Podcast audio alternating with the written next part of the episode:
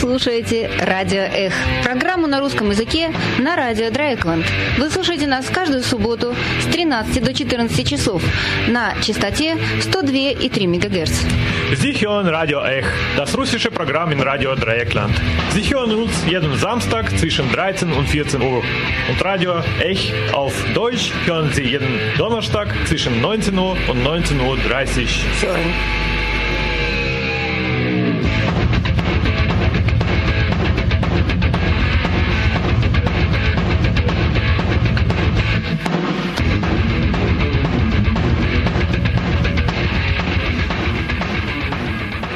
Добрый день, дорогие радиослушатели, или, как сейчас принято говорить, доброго времени суток. Сегодня в студии Света.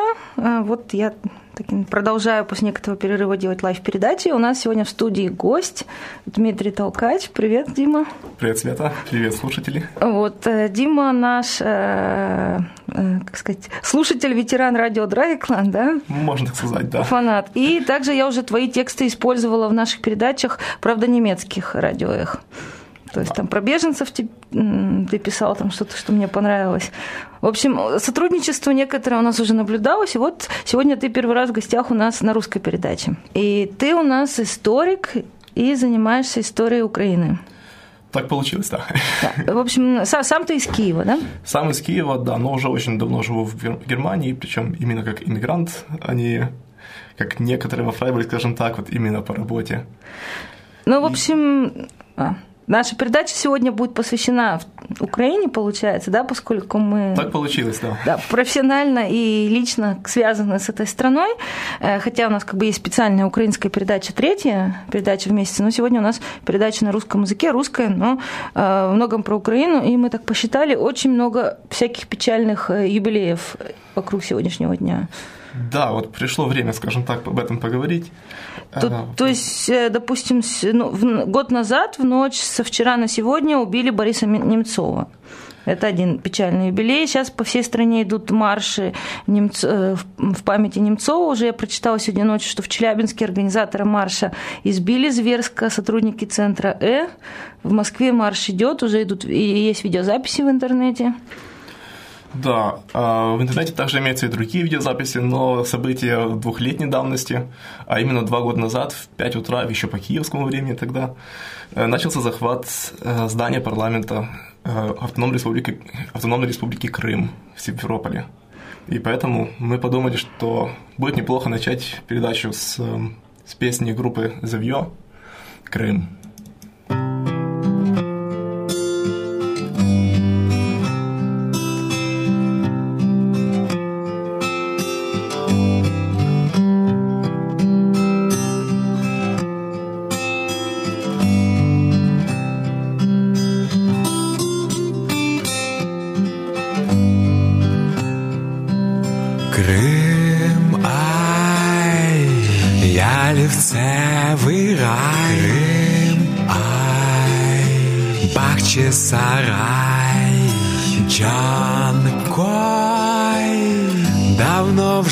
Спиною. Крим,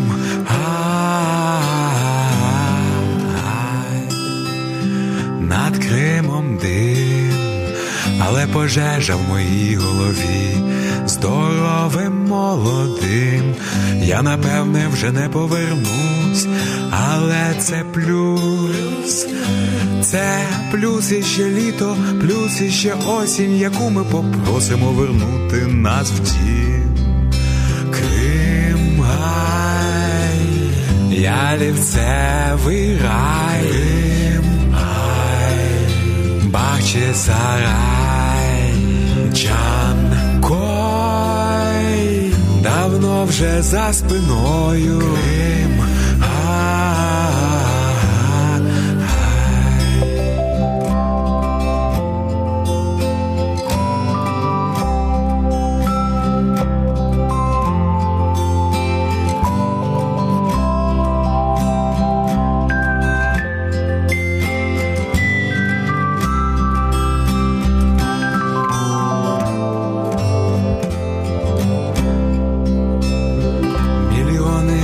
Зірок і туристів не затопчуть цей дивний півострів, сонце й море розгойдує вежі, мільйонам зірок і туристів, і всі права їх два.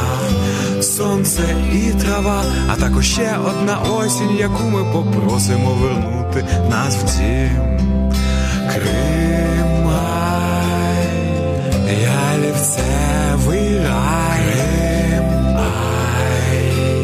бачи сарай, Чанкой, давно вже за спиною.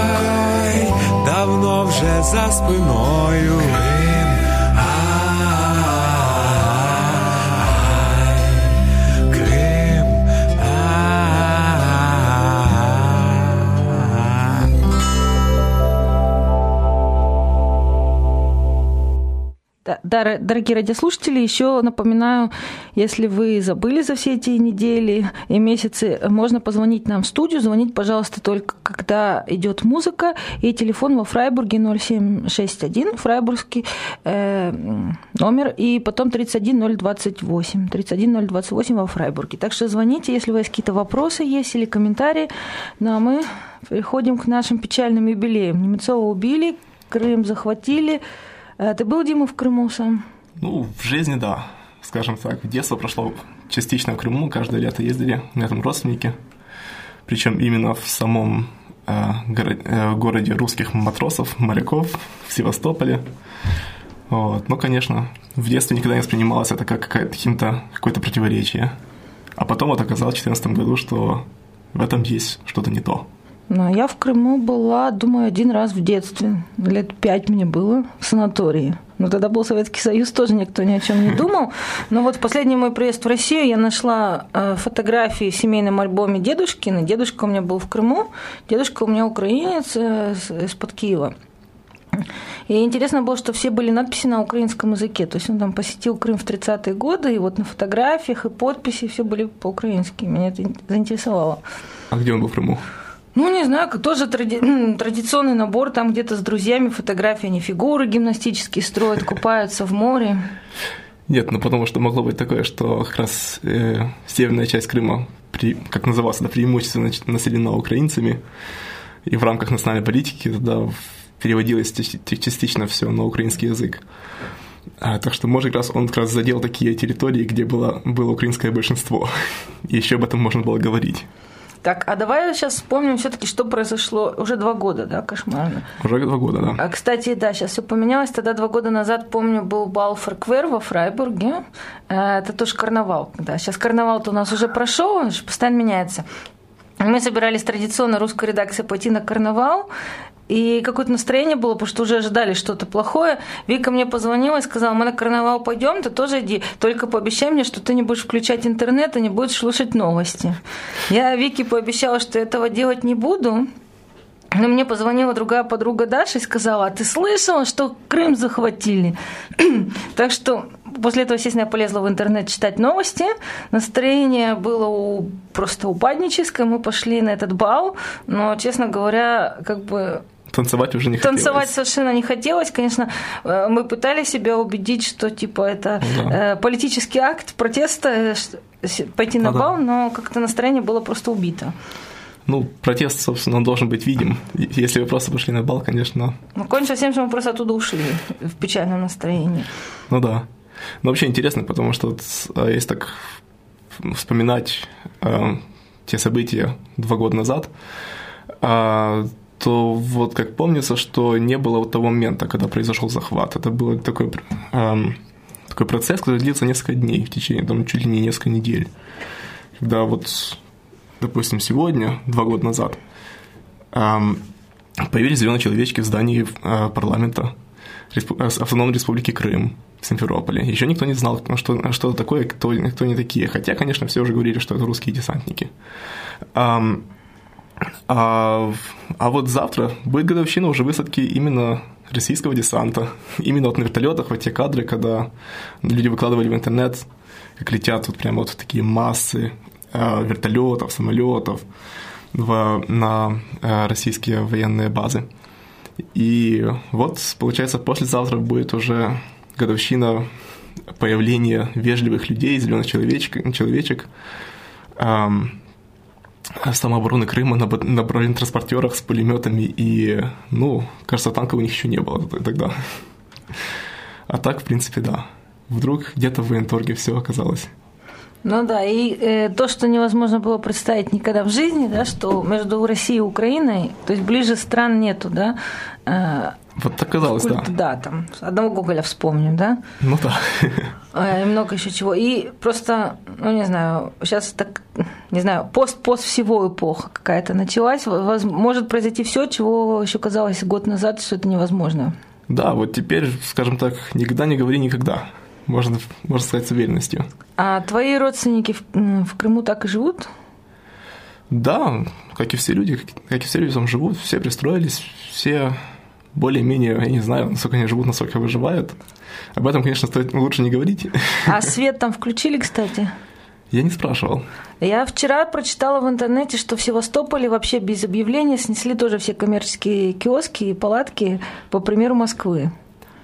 Слушай, ну, это возможно, я не знаю. В принципе, это такая постсоветская проблема с этими, с этими эм, киосками. И дав- давно всех пора, конечно, сносить, оставить там по одному киоску на квартал. Но ну, не так, как это происходит. Вот именно, вопрос в том, как это провести. Это правда. А и какие же у нас еще юбилеи печальные?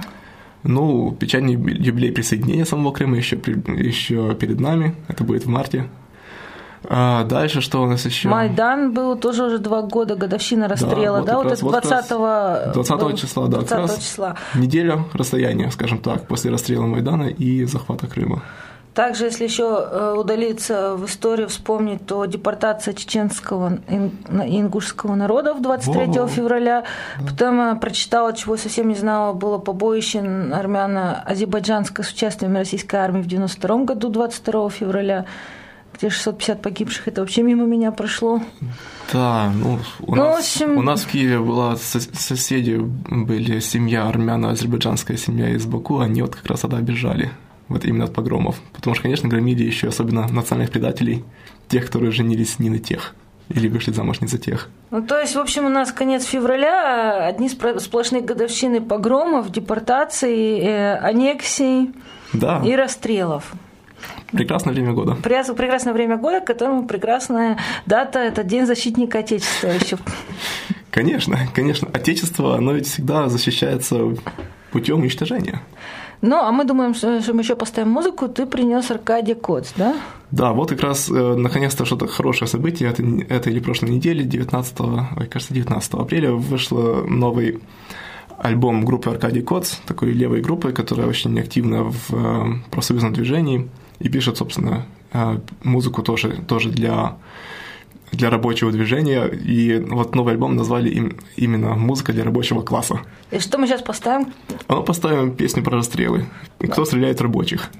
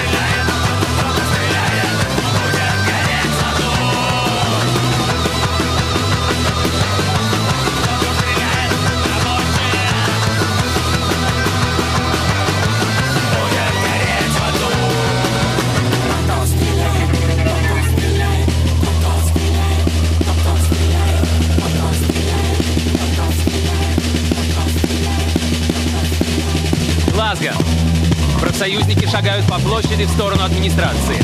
Полиция, полиция, полиция. А на улицах, отходящих от площади, шотландские солдаты с ружьями. Боевые патроны. Им могут приказать стрелять по толпе. А за шотландскими солдатами английские солдаты с ружьями. Боевые патроны. Если шотландские солдаты откажутся стрелять по толпе, английским солдатам дадут приказ стрелять в шотландских солдат. Но это же было давно. Это было в будущем. Вот такая песня, это с нового альбома, да, уже? Это уже с нового альбома, да. Кто стреляет в рабочих? Так, кстати, я слушаю эту песню, вспомнила, что же в России уже несколько месяцев бастуют дальнобойщики. И Да. сейчас они там в Химках какой-то лагерь сделали. Вот причем как раз э, буквально на днях еще была какая-то новая новость, э, новый, э, нового какого-то то ли митинга, то ли лагеря, то ли еще чего-то уже под Питером. Да, так что они там творят. Но очень Молодцы, интересно, что держатся, идет держатся. все России. Причем у них лозунги крепчают и крепчают. То есть то, что я видела последнее, то ра- раньше было мы за Путина, за Единую Россию, но уберите нам систему Платона, эту платную. А последнее, что я видела, там уже лозунги Россия без Единой России. Уже до того дошло, да? Без Наконец-то. Ротенбергов и без Единой России. Интересно, интересно. Это, собственно, такой процесс, как 905 года, когда началось все еще с э, челобит на царю, потом был расстрел, и потом, собственно, ни о каком царе уже разговора не было. Да, кстати, вот ты у нас историк, да, я сейчас тоже как бы поменяла, человек меняет кожу, из этнологов сейчас перев- перековываюсь в э, историков тоже. Так что история нас учит тому, что может быть в будущем. Ну, скорее, вот, как говорится, если что-то произошло, оно может произойти еще раз. И поэтому ты занимаешься не меньше, не больше, чем Войной между Украиной и Россией, да. только не новой, а... А еще от столетней давности. То есть как у тебя твоя тема диссертации называется точно? Ну, тема диссертации точно это повстанческое движение на Украине во время гражданской войны. То есть наш сегодня в студии специалист по гражданской войне в Украине. Да, причем, как получилось, даже такой вот народной, народной активности. Э, То есть э, э, революция была в семнадцатом году, напомним некоторым радиослушателям, потому что уже выросло поколение, которое спрашивает, кто такой был Ленин, да? Да, в принципе, хорошо, что выросла. Да, хорошо, что вырос. Так вот, в семнадцатом году в С- в Российской империи была революция, а после революции, как всегда, в Восточной Европе началась гражданская война. А, В России Как всегда, это интересно, да, это Ну, хорошо. не бывает, подумать, не, не бывает, себе, да, не бывает революция не революции без гражданской войны. Причем это даже, думаю, не только в Восточной Европе вообще часто такое бывает. А, Даже не обязательно гражданская. Французская революция закончилась массовыми какими-то империалистическими войнами, можно даже Да. сказать. В общем, к сожалению, революции часто заканчиваются войнами или перерастают в войны, да. И э, гражданская война, как нас учили в школьных учебниках, наверное, до сих пор написано, да, что везде пролетариат стал бороться, и так хорошо боролся, что везде, э, во всех республиках э, Российской империи свергли буржуев, и все в едином порыве Да, причем непонятно еще, откуда бралась потом контрреволюция, все эти белые генералы, какие в армии там под ними воевали. Но каким-то образом эта вся война потом с белыми длилась еще года три, никто толком не знает сколько, потому что вопрос там, когда, когда все закончилось. А, а когда-то уже просто сошло на нет. А, ам, самое интересное, конечно, в том, что а революция как таковая была, их было две, конечно, для начала, февральская и октябрьская. А октябрьская даже в некоторой степени был просто переворот, и вот и сами большевики такие вполне себе спокойно говорили об этом, да, переворот, ну и что? Ну и правильно, пора было. Да, это мое первое мое такое как бы инсайт, откровение было, когда разрешили этого 10 дней, которые потрясли мир, Джем, э, э, дж, как а, американский журналист, который написал книжку Джон Рид. Угу. Вот. И ее же при Сталине запретили.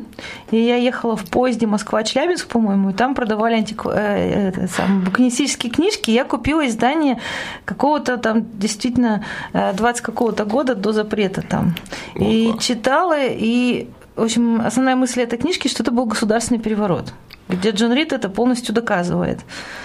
Ну, интересно то, что, собственно, тут вопрос в том, зачем он это доказывал, потому что большевики это не скрывали так к тому времени еще. Это Да. потом при Сталине началось Но потом все при- разг- разговоры о том, о Великой Октябрьской социалистической революции. А до этого, собственно, было понятно, да, э, переворот, он спланирован, четко распланированы э, э, планы захвата разных стратегических объектов, какие части идут куда, там, какие дружины захватывают что.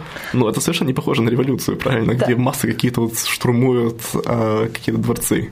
Не, ну то есть как бы он не доказывал, он мне доказал, скажем так, да? Да, да. А еще так, в общем, тогда были всякие олимпиады по истории, в то время, когда я в школе училась, да, и э, там давали темы, про что можно написать реферат и как бы уч- поучаствовать в олимпиаде. И я выбрала в последнем классе э, тему антисоветские теории как бы антис... а, советологи и как бы антисоветские взгляды на советскую историю.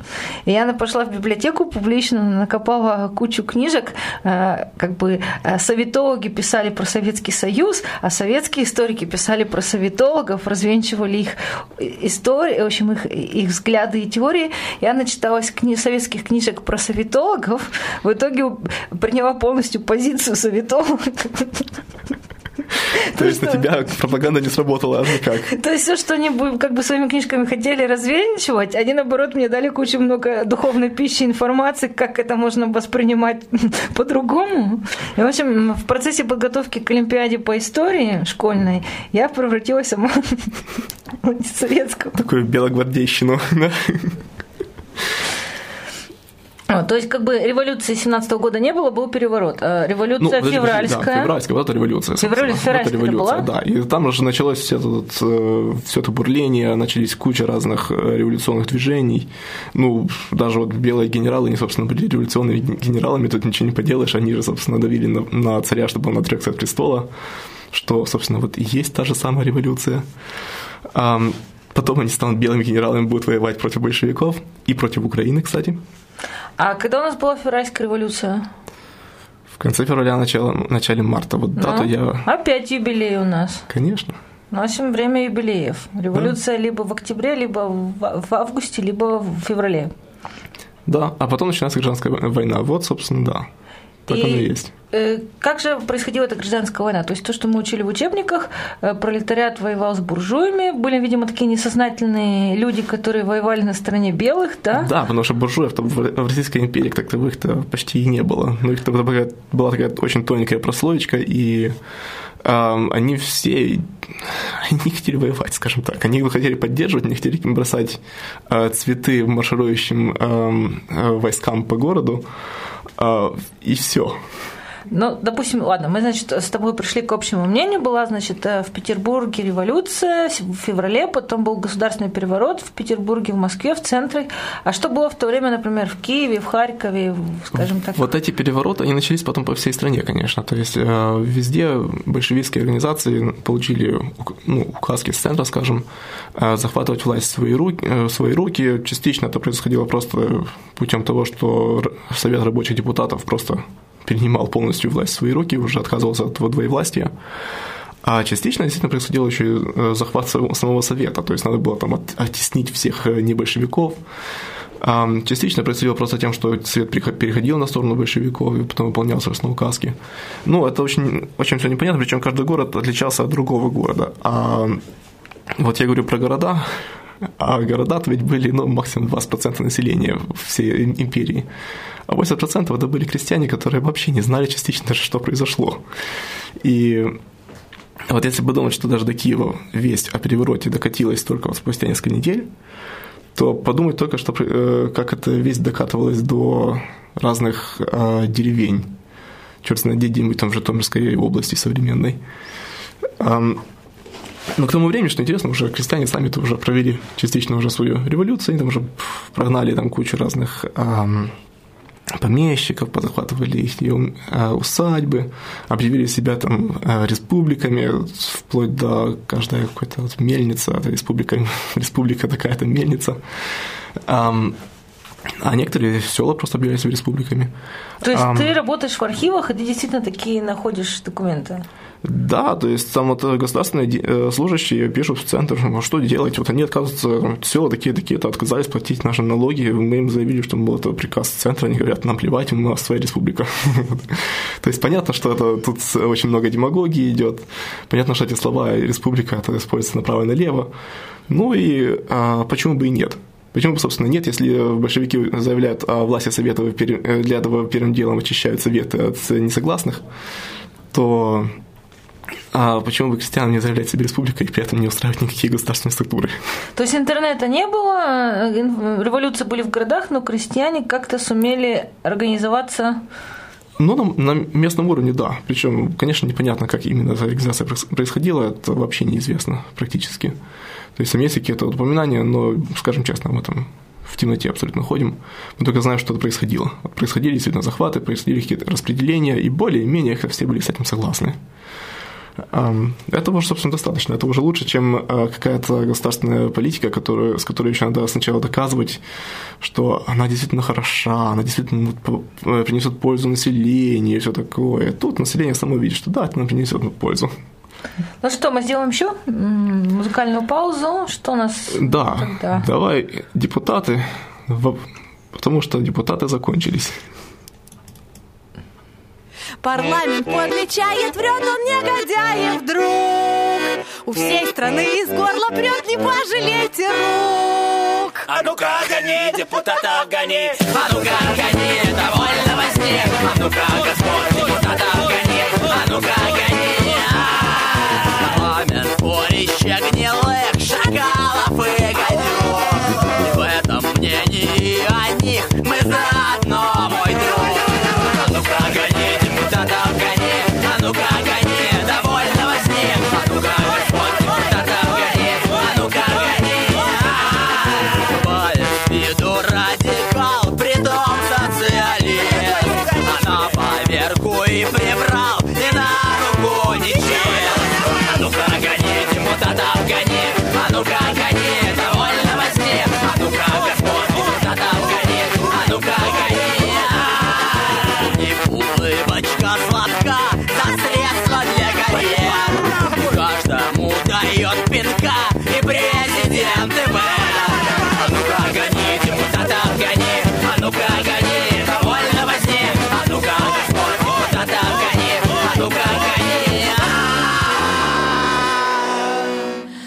Давайте ж снизу и с боков расчистим этот ад. Давайте ж депутатов пнем большим пинком под зад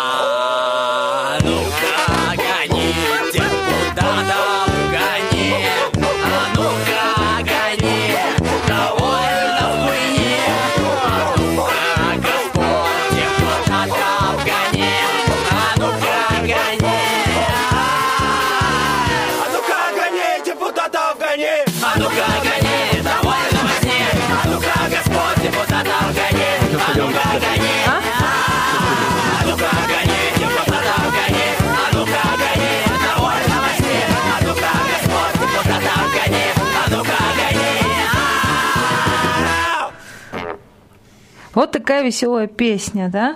Депутатов гони. Очень хорошая, такая жизнеутверждающая, да, и для России, и для Украины. Ну, может, да, в России и Украине это действительно э, более-менее жизнеутверждающие. Для нас в Германии скорее наоборот. У нас вы скорее пусть остаются, Да, пусть, у нас э, де- демократические всё-таки пусть делают свою работу более-менее ответственно и так, чтобы нас устраивало. Ну, у нас тоже скоро выборы, вон все обвешено плакатами, просто у нас все-таки баллотируются и избираются, а, допустим, я думаю, в России там все покупается, там даже все знают расценки, Да-да. сколько что стоит.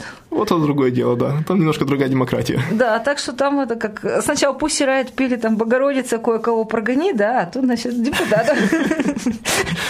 Традиция такая в музыке восточноевропейской.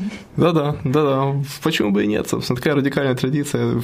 А мы переходим тоже к радикальной теме, это гражданская война в Украине.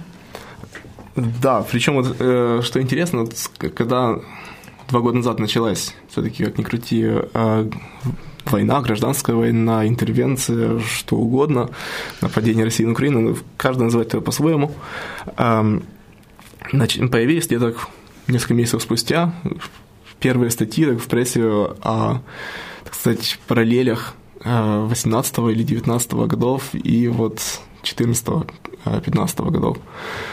Что в, 18, в начале 18 года тоже, в конце 17-го, в начале 18 года а, была такая первая а, украинско-российская война, когда, причем это была война между революционными этими правительствами.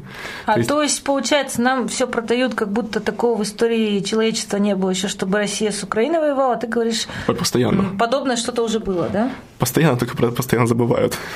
То есть история состоит не столько из памяти, сколько из забывания. Но это тоже, если психоанализом подойти, что вытесняется и почему, да? То есть Абсолютно. умолчание – это тоже информация, то, что умалчивается. Конечно, конечно. Ну, скажем так, она еще, кроме того, э, выставляет ту информацию, которая остается в новом свете. Допустим, когда сегодня вот начали в Украине вспоминать, скажем так сказать, вот освободительное движение тогдашнего времени, то, конечно, при этом отодвигают на, э, на задний план все остальное. То есть тоже получается искаженная картина, причем очень, очень искаженная картина, ам, но просто в другую сторону искаженная.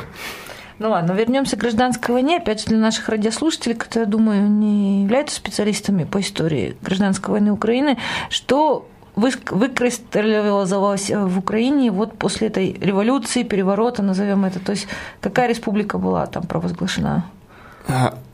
Украинская Народная Республика, как и полагается, собственно. Э, В Киеве создалась, э, такая сформировалась э, так называемая Украинская Центральная Рада, ну, они так себя просто назвали, и сначала она объявляла себя чисто вот таким вот объединением культурных сил Украины, что, которые выступ- выступали за культурное, значит, возрождение Украины.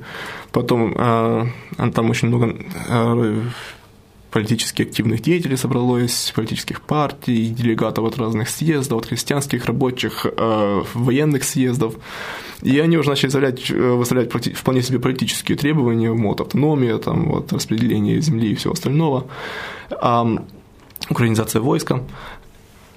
И а, вот где-то к, ко времени гражданского э, Октябрьского переворота она уже была вполне себе такой вот активной, э, вполне себе таким активным региональным парламентом с эм, э, филиалами, скажем так, в, ра- э, в центральных городах э, украинских губерний России. Ам, И более-менее уже было признано даже э, временным правительством как региональный парламент, региональное представительство Украины, но вот без особенно четких э, полномочий. И когда произошел потом переворот э, в Петрограде, то стал, конечно, вопрос, что произойдет в других городах, в том числе в- на Украине. В Киеве начал- начались бои, уличные, уличные бои между большевиками и сторонниками временного правительства, то есть правительственными войсками. Из этих боев победителем вышла Центральная Рада, вышли украинцы, они, собственно, прогнали всех. Большевиков тоже прогнали, значит, получается. Да, но это было скорее так, э, друже- по-дружески попросили уйти. То есть там не было как таковых боев, они сказали, сказали, скорее, ребята, уходите, иначе начнется. А потом, что, э, что было дальше в Донбассе и в Харькове, собственно, получилось такое двоевластие. Одновременно были украинские структуры, одновременно большевистские структуры. И когда нач- э, началась война, ну, военные действия с Доном между большевиками и дон- донскими казак- казаками, то Харьков, э, вот эта линия железнодорожная через Харьков, она стала просто слишком уж важной. И там, собственно, сосредоточение получилось и большевиков, и украинцев, и всех подряд. И в какой-то прекрасный момент, э, да, украинцы еще пропускали постоянно демобилизующихся казаков на Дон, в то время как не хотели пропускать э, красных, красногвардейцев на Дон, чтобы с ними воевали. В общем, какая разница? В конце концов, получилось то, что эм, большевики начали войну против Украины, против э, Центральной Рады, против Украинской Народной Республики, которую, значит, Центральная Рада провозгласила. И причем для этого они для начала в конце декабря создали свою Украинскую Народную Республику с центром в Харькове. Был свой съезд рабочих депутатов, э, и он значит, провозгласил Украинскую Народную Республику. И потом получилось так, что красногвардейцы из Харькова и э, наступали на Киев. Конечно, официально получилось так, что вот не, не московские большевики воюют э, с Центральной Радой украинской, а украинские большевики с украинской буржуазией. Ну, то есть, как бы я тут же сразу как э, провожу историю, ассоциации, да, это у нас не российская армия на Донбассе воюет, Да-да. а это у нас сепаратисты такие вот захотели сами конечно, по себе. Конечно, они непонятно откуда взялись, и непонятно откуда у них появилось вооружение, но они сами, этот, этот народ воюет против вот... Э, э, реакционных сил в Киеве, скажем так. То есть ничего не нового под солнцем во время гражданской Абсолютно. войны с там, 17, 18, 19, интересно 20 еще, года? Да, интересно еще то, что вот именно тогда, в 17-18 году, э, войска, которые наступали на Киев, они как раз в основном состояли еще из россиян. Причем даже особенно-то не скрывалось это дело. Э. Такой украинский пролетариат с московским питерским акцентом, да? Ну вот с поребриком, да-да. Поребриком. Да-да. Причем, э, конечно, при этом наступавшие красные красногвардейцы, вообще-то у них не было численного преимущества, и они думали, что вообще-то это опасно и могут проиграть еще эту войну. Потому что на Украине было, ну, скажем, множество украинизированных а, военных частей, которые вообще-то объявляли себя сторонниками Центральной Рады. И они могли в любой момент начать, войн... Э, начать ее оборонять. Но они этого не сделали. То есть э, армия оказалась ненадежной. Армия не знала, колебалась, не знала, что делать, и э, часто объявляла о своей нейтральности. Снова же параллель с 2014 годом, когда тоже не было понятно, что будет делать армия, на какую сторону придет армия, даже особенно в Крыму. Почему воевать не хотела просто армия? Ну почему в 2014 году начали создавать э, добровольческие батальоны и посылать их, собственно, в самые красные, э, в самые такие вот э, горячие точки, это именно потому, что на армию нельзя было положиться. Вплоть э, вот на офицерство и даже на рядовой состав тяжело было сказать, как они будут реагировать, будут ли они выпуска- э, выполнять приказы. А кто был тогда армией? То есть была же как бы Российская империя, это была как бы имперская армия, получается. Да, это все происходит в то время, когда вообще-то на фронте идет э, Первая мировая война. Ну, слава богу, там было перемирие, поэтому можно было как-то э, как раз, э, организовать военные действия внутри страны. А так бы, конечно, Этим потом в феврале, снова же в феврале 2018 года воспользовалась Германия и Австро-Венгрия, когда просто сказали, короче, нападаем. Они пошли, и фронт оказался практически несуществующим, потому что масса солдат вообще тоже пошла, разошлась по домам, окопы были пустые в основном. То есть в 2018 году просто немцы так маршировали, да, по пустым окопам. Да, вот есть даже воспоминания немецких солдат, которые там, э, или офицеров, которые там описывали это дело, мол, мы пришли через, э, через линию фронта, это невероятно, вот еще полгода назад мы тут воевали, умирали, а сейчас мы просто проезжаем мимо этих окопов, они пустые. Это очень интересно, потому что я сейчас как бы занимаюсь тоже Украиной. У нас проект по Полесью. Это университет Зигина, Гиссена и институт э, Гердера в Марбурге. Да? И у нас есть как бы партнеры вот в Зигине, которые занимаются сменой властных структур в 20 веке. То есть уже выкристаллизовалось, что это Первая мировая война и Вторая мировая война. Угу. И оказалось, что Первую мировую войну никто особо не изучал, потому что там с Первой мировой войной совпала революция и так далее, и так далее. И а. как бы э, советская историография этим не особо интересовалась. Э, на Западе тоже как бы все смела под себя вот это э, как бы революция и так далее. И как конкретно проходила Первая мировая война в Украине, это достаточно как бы не, осо- не особо изученная тема. Да, интересно было, конечно, посмотреть именно чисто вот на военную сторону, как, собственно, переход из военного до э, парамилитарного, скажем так, вот в это время. потому что вот он произошел, он произошел, но как-то мы все время смотрим на революционные события или же на, на Первую мировую войну. Но это не смотрим на это дело как эм, взаимно э, зависящие такие явления. Ну, почему бы и нет. Если вернуться обратно, то, собственно, интересно было потом, что в 19 году снова началось новое наступление, потом уже в 18 году удалось все-таки с помощью немцев прогнать э, большевиков с Украины. То есть в 18 году немцы дошли у нас до Киева, да, получается? Они дошли до Харькова, до они Харькова. дошли до, Белгорода. И Киев уже был как бы под э, Да-да, ну... Оккупантами. Э, Брест, все помнят про Брест-Литовский мирный договор. А, так э, их было два. Начнем с того. Первый, первый мирный договор был, собственно, подписан между Украинской Народной Республикой и э, центральными державами, и он включал в себя в, э, такую статью о военной помощи Украине э, в борьбе, значит, с большевиками, с захватчиками. И вот с помощью немцев только и украинцам удалось, собственно, прогнать, э, прогнать большевиков с, с территории Украинской Народной Республики. И установить снова же от структуры Центральной Рады и Украинской Народной Республики. Не будем вдаваться в, э, детали. Э, немцы устроили свои марионеточные правительства там, с Гетманом Скоропадским, описанным в этом Булгаковым. И Потом в ноябре-декабре произошло восстание против, против этого Гетмана. Там уже Петлюра пошел на Гетмана, скажем так. И это, собственно, было возможно только потому, что немцы проиграли уже к тому времени Первую мировую войну и просто отказывались уже толком-то воевать, просто хотели домой, и все. И в конце э, в конце 18 года устраивается снова же Украинская Народная Республика с территорией, и так вдруг начинается снова так, на восточном э, в кордоне начинаются снова боевые действия, непонятно откуда появляются какие-то партизаны. Э, Пролетарии, партизаны. Да, вот непонятно кто нападает, вдруг какие-то бои.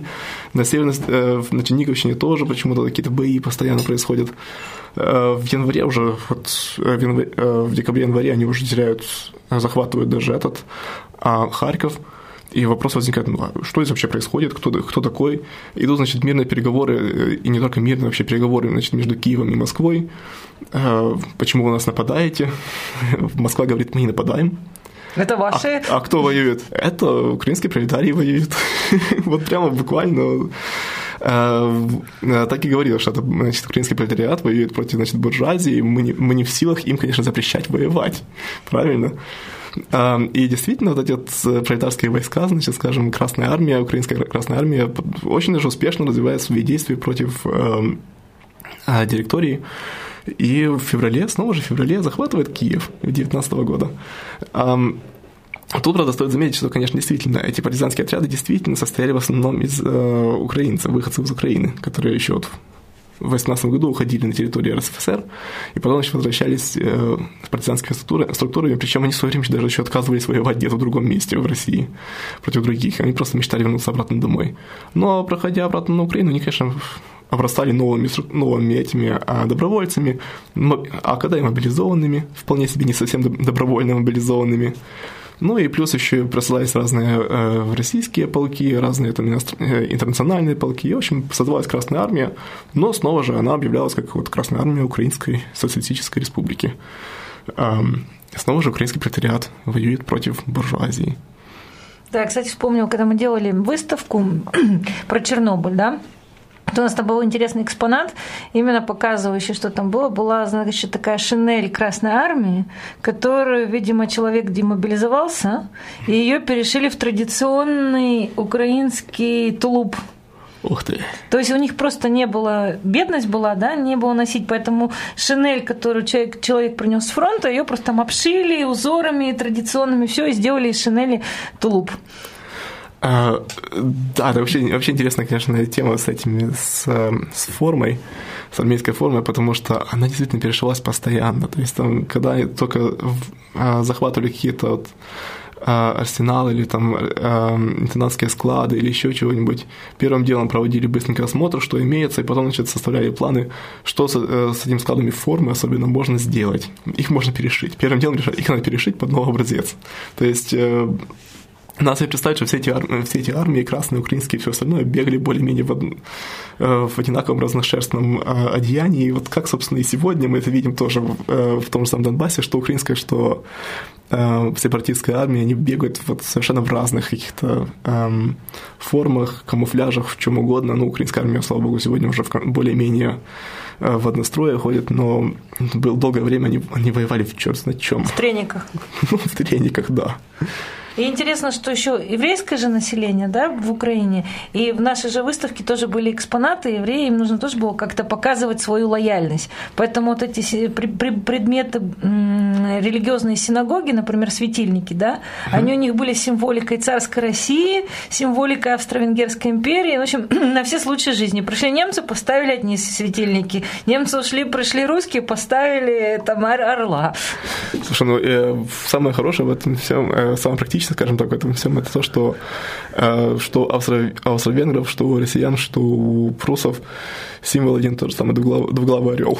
Ну, там какие-то детали есть, но в общем, просто вот на наши коллеги-специалисты его показывают. Вот это вот для этого случая в синагоге было, это для этого случая. В общем, да, все время же еще проблема в том, что от них почему-то все время требовалось доказать свою лояльность. То есть других а других этого не требовалось. Но когда, допустим, э, была война между украинцами и большевиками, то почему-то евреев постоянно требовали доказать свою лояльность то большевикам, то украинцам, то добровольцам, то еще кому-то.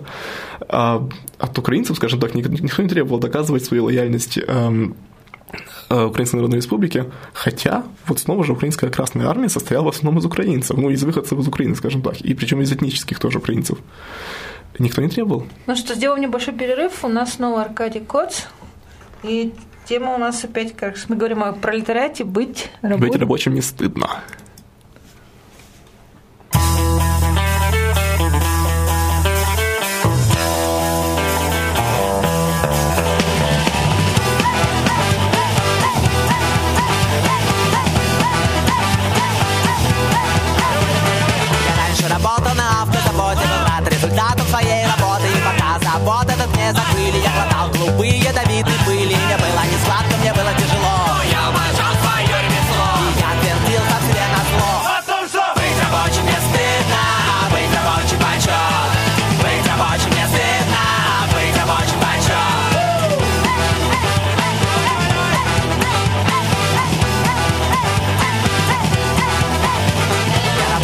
Грузчиком, работал курьером Работал сторожем и деревопером И рабочим сцены большого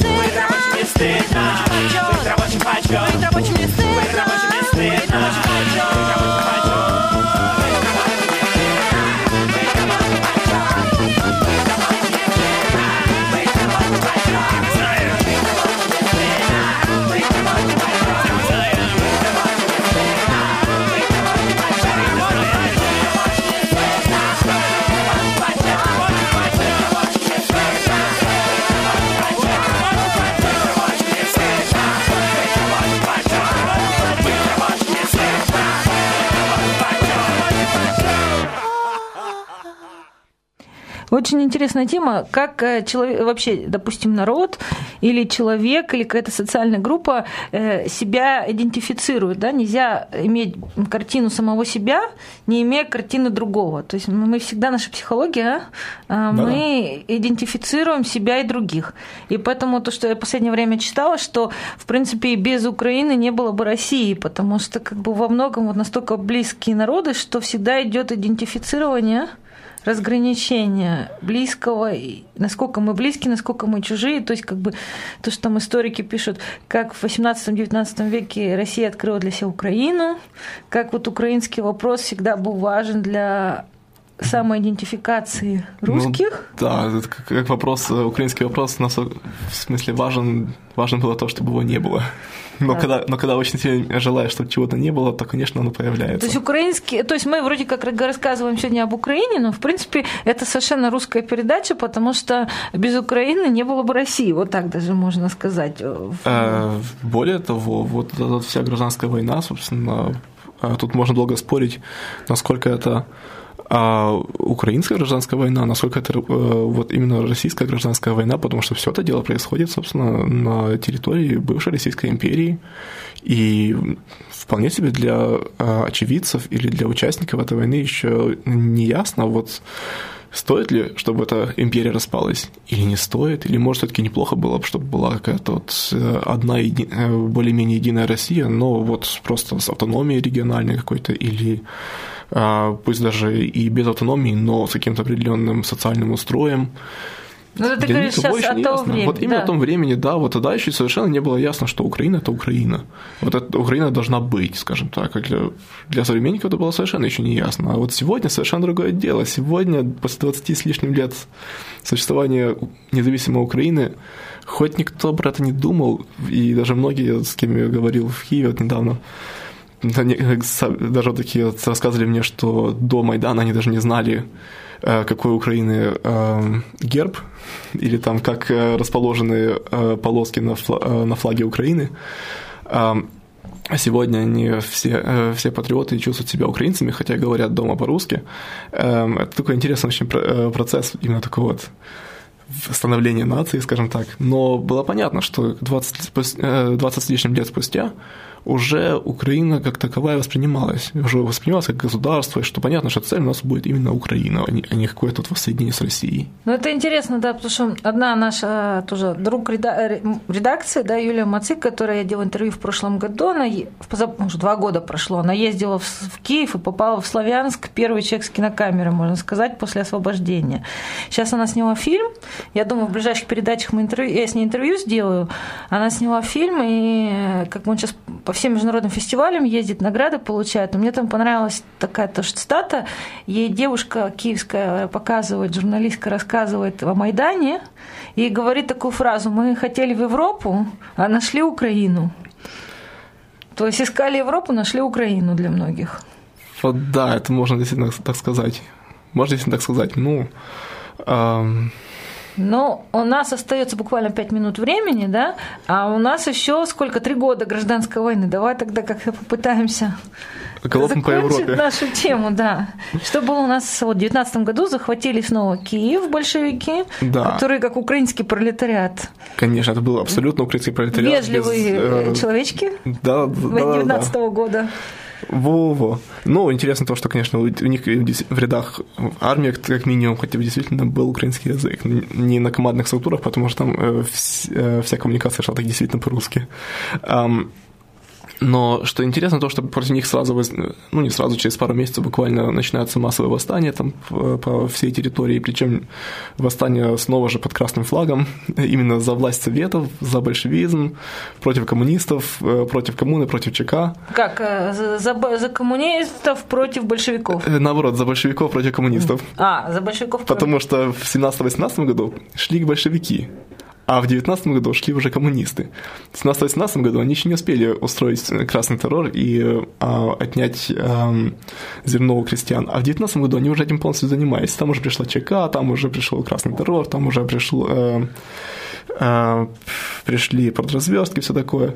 Ну и люди, конечно, начали это ассоциировать. Значит, большевизм – это освобождение, а вот коммунизм – это, значит, наоборот, порабощение. Мы против коммунистов. Мы с красным флагом против, против коммунистов. Э, И против, при этом еще и против жидов. Потому что, конечно, обязательно, как только где-то появляется хоть один еврей, сразу все движение становится еврейским. И сразу, конечно, все коммунистическое движение стало вдруг восприниматься как еврейское. И поэтому все эти восстания очень сильно были связаны еще и с еврейскими погромами. Про что э, тоже тяжело говорить, потому что, во-первых, это очень огромная тема, у нас пару минут. Да, но я думаю, эта же тема, наверное, заслуживает особой передачи, да, потому что погромы-то они э, в истории Украины встреча- встречались очень, Довольно часто. Довольно скажем, часто, да? И про них почему-то никогда не говорят. допустим, да, там э, самый Богдан Хмельницкий, который как совершенно другая фигура для евреев, да, чем для, допустим, Абсолютно. русских или украинцев, да, и, допустим, Бабель писал, вот это Ка- Канарме, это вообще-то, в принципе, жуткое описание погромов. Это жуткое описание всего, да. Там вообще жуткое описание всего происходящего и эм, всех ужасов, скажем, гражданской войны. Но вот для меня, к примеру, действительно было в свое время, в свое время еще откровением узнать, что Богдан Хмельни- Хмельницкий, ко- который для меня с детства еще с Украины был таким национальным героем-освободителем, оказывается, э, резал, резал евреев, причем массово, в массовом порядке. И это я узнал, конечно, не в Украине, это я узнал, конечно, в Германии, когда занялся вот именно с еврейской стороны этим, этим вопросом. Ну, то есть, как вы, дорогие радиослушатели, уже заметили, я думаю, что наш, сегодня было положено начало нашему сотрудничеству, да? И у сегодня боевое крещение, как у радиожурналиста, да? Получается В так. эфире, да. И я думаю, что мы это сотрудничество продолжим. Но а, как бы все-таки я пытаюсь подвести как бы заключение, какой-то вывод сделать. То есть гражданская война в Украине э, похожа на то, что происходит сейчас, и все вылилось в какой-то красный террор, грубо говоря, да? Есть Э, Террор со всех сторон, короче, потому что украинские, допустим, войска тоже устраивали постоянный террор везде, где они захватывали территории. Ну, против, э, меньше против украинцев, больше там, против евреев, к примеру. А, кроме того, еще в 19 году пришли еще и белые. Для них вообще все украинцы были э, предателями и предателями э, России и врагами номер один, даже больше, чем эти, чем большевики. Они тоже устраивали еврейские погромы, причем еще хуже. После волны разных погромов э, белые погромы воспринимались евреями еще хуже, чем все, что было доселе, что тяжело представить себе. В общем, Украина погрязла в крови просто. Абсолютно. Абсолютно. Причем там можно исч- исчислять все сотнями, тысячами, миллионами. А закончилась гражданская война установлением Украинской социалистической УССР, да. СССР. Но на этом наша передача подходит к концу. В принципе, можно еще и вторую передачу про гражданскую войну сделать. Про нее можно делать целую серию передач, да. И как бы еще раз э, показывать, что ничто не ново под солнцем. И изучая историю, можно также понять лучше то, что происходит сейчас, последние два года, да? Можно. А я напоминаю, Нужно. что в студии сегодня были Дмитрий Толкач, историк из Фрайбурга, я, Све- Света, и наша тема была гражданская война в Украине, и также мы вспоминали м, бесчетные, бесчисленные печальные юбилеи, которые вот почему-то вокруг этих дат. Э, Да, февраль Февраль любого года. любого года. Так что оставайтесь с нами, слушайте нас каждую субботу в час дня по-русски и по-немецки каждый четверг в 7 вечера и в пятницу в час дня. Ну а заканчиваем мы передачу снова Аркадием Коцем «Ах, життя моє» это про Ах, життя моє. моє. Життя моє.